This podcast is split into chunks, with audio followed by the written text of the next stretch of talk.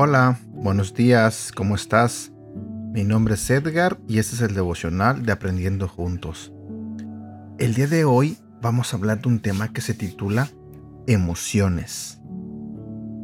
Nuestro Señor Jesucristo sintió las mismas emociones que tú, así que Él te entiende. Somos seres emocionales. Muchos de nosotros utilizamos este término emociones y hablamos de ellas en distintas áreas de nuestra vida ¿Alguna vez te preguntaste qué hace que riamos cuando estamos alegres? ¿Que lloremos cuando estamos tristes? ¿O que gritemos cuando estamos enojados? La palabra emoción viene del latín emotio, emotionis, nombre que se deriva del verbo emovere, que significa mover, trasladar. Entonces, las emociones son impulsos que inducen a la acción. Un diccionario de términos psicológicos define la emoción como aquel estado transitorio pero intenso que se produce debido a una situación o estímulo del contexto que modifica el equilibrio psicofísico de un individuo. Es decir, cuando hemos experimentado, por ejemplo, la muerte de alguien cercano, es el estímulo.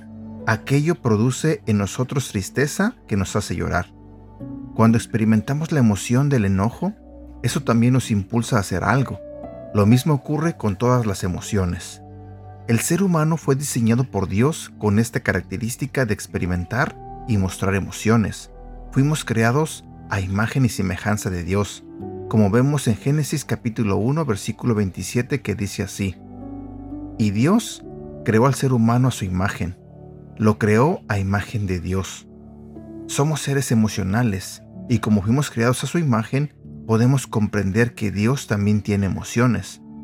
A lo largo de la Biblia podemos comprobar esta verdad leyendo versículos donde se habla del enojo de Dios, de la compasión que Él siente, o su tristeza, solo por mencionar algunos.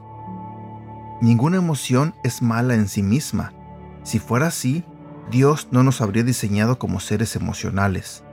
Recordemos que todo lo que Dios creó es bueno y hermoso, somos creación perfecta y maravillosa ante sus ojos. Las emociones son parte de la belleza de su creación. Cuando Jesús estuvo en la tierra, experimentó lo mismo que nosotros vivimos actualmente.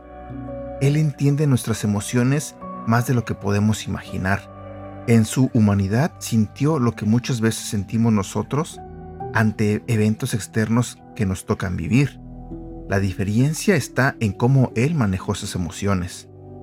Conocer las vivencias emocionales de Jesús nos ayuda a tener la certeza que se identifica con las nuestras, como lo dice en su palabra. Él se compadece de nuestras debilidades. Su humanidad nos alienta a confiar en Él, quien desea enseñarnos la manera adecuada de manejar y expresar nuestras emociones. Jesús te invita hoy a confiar en Él y abrir tu corazón a sus enseñanzas. Espera por ti para establecer un vínculo más estrecho contigo. Hagamos una oración. Amado Jesús, tú conoces y entiendes mis emociones.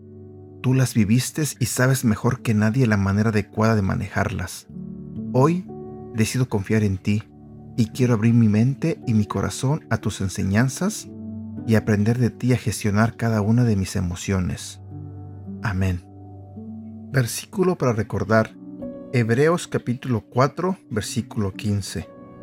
Porque no tenemos un sumo sacerdote incapaz de compadecerse de nuestras debilidades, sino uno que ha sido tentado en todo de la misma manera que nosotros, aunque sin pecado. Y bueno, hemos llegado a la parte final de este devocional.